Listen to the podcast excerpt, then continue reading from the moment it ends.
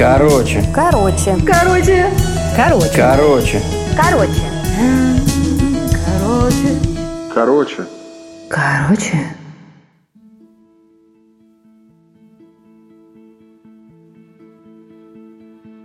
Проспект Вернадского, 49. Четвертый подъезд, пятый этаж, а вот номер квартиры я уже не помню. По-моему, 98. А может быть, я ошибаюсь. Это была замечательная квартира.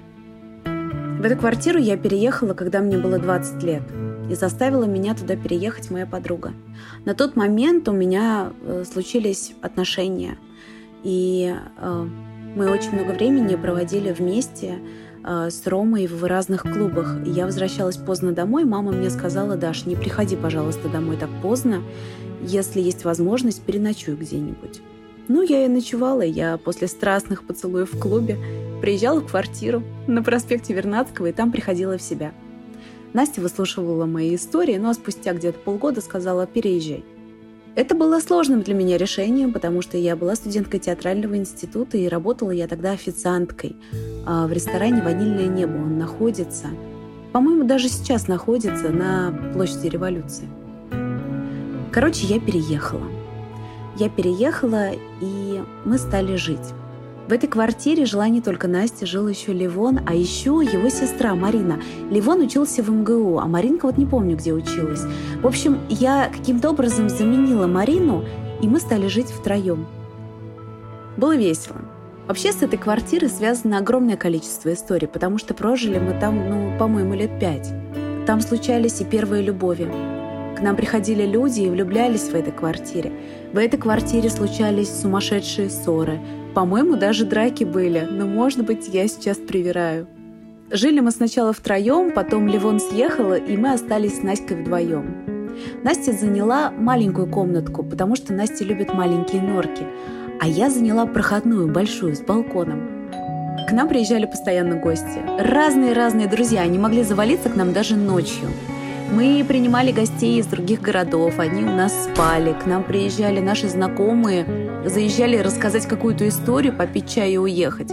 А были наши одноклассники, которые приезжали вместе с телефонами, начинали играть э, в игру «Желейки». Кстати, в тот момент я думала, что «Желейки» — это потому, что их надо пожалеть. И для меня было большим открытием то, что э, игра на самом деле про желе. А еще в этой квартире был балкон. Над этим балконом была жестяная крыша. Мы жили на пятом этаже, это самый высокий этаж. В общем, я не знаю, как так вышло, но голуби решили, что в 5 утра обязательно надо всей стаи прилететь на нашу крышу и на своих коготочках по жестяной крыше спускаться вниз. В итоге у меня и у Насти появились водяные пистолеты. Настя отстреливала их из своей комнаты, а я с кухни. Еще в эту квартиру потом уже приехал Рома. Он, конечно, не жил с нами, но мы тусили всегда втроем. Мы ели вместе, готовили вместе, фильмы смотрели вместе. Мы пересмотрели весь сериал «Как я встретил вашу маму». По-моему, мы смотрели вместе весь Марвел. Я, я не помню, «Властелин колец». Мы садились втроем с семечками и кока-колой и смотрели. Болели мы тоже вместе. Вот, допустим, когда у меня случилось сотрясение мозга, случилось и сотрясение квартиры, потому что диван, на котором мы спали тогда с Ромой, мы тоже умудрились сломать. И вот представьте себе, у меня сотрясение мозга и меня ведет. А диван у нас э, сломан так, что на нем невозможно спать. Тут ты спишь, но сидя. Было весело. В общем, в эту квартиру мы купили с Ромой мою первую в жизни вообще настоящую двуспальную кровать. И заносили это тоже вместе. А что еще было в этой квартире? А еще мы с Настей каждый месяц делали перестановки. Мы творческие дамы, нам всегда хотелось что-то новенькое.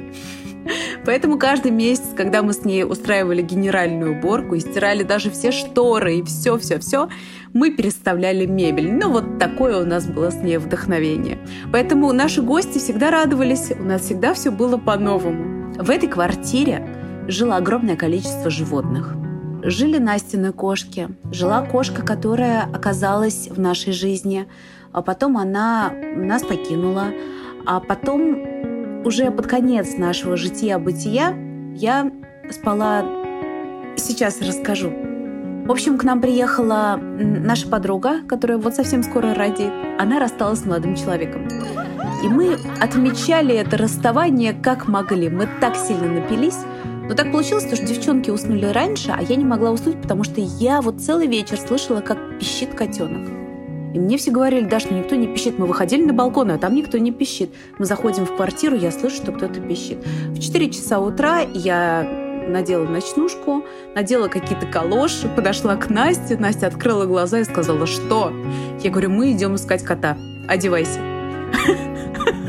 Она оделась, и мы спустились. Слушайте, если бы кто-нибудь нас увидел, нас бы забрали в ментовку. Я отвечаю. По-моему, на нас даже трусов не было. Вот какими мы были, такими мы и вышли с Настей. Мы искали кота. Мы нашли котенка и принесли его домой, отмывали его, чистили. Это оказался кот. Он пожил у нас месяц, потом мы съездили с этим котенком, потому что он был очень маленький на дачу. Выяснили, что он очень любит мясо. Он тогда зарычал, когда почувствовал вкус мяса. Ну а потом мы с Настей умотали в Коктебель, и кота мы передали Роме. И кот, э, знаете, напросил себе самую лучшую жизнь, потому что до сих пор он живет с Ромой, и они нежно друг друга любят.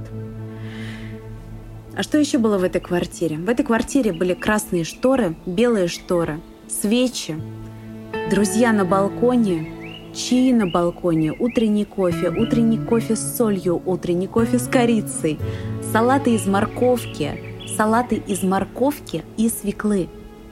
А, был период, когда у нас с Настей совершенно не было денег, и мы ели одну гречку. Потом мы с ней худели, и мы могли по три или четыре дня вообще ничего не есть.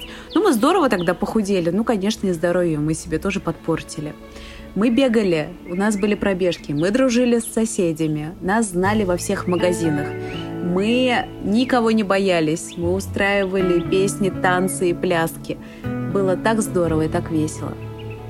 Я помню, когда мы съезжали с этой квартиры, было ощущение, что, знаете, эпоха закончилась. Вот она закончилась. Хотя, если честно, я уезжала из квартиры последняя и была уверена, что я больше не могу здесь жить. Я устала от этой квартиры. Когда мы съезжали, приехал хозяин. Хозяин походил по квартире, сказал девочке, молодцы, все чистенько, красиво. А потом вышел на балкон, но становиться на него не стал. Говорит, ну, на балкон, я надеюсь, вы не выходили, да? Он в аварийном состоянии. На нашем балконе минимальное количество людей было двое.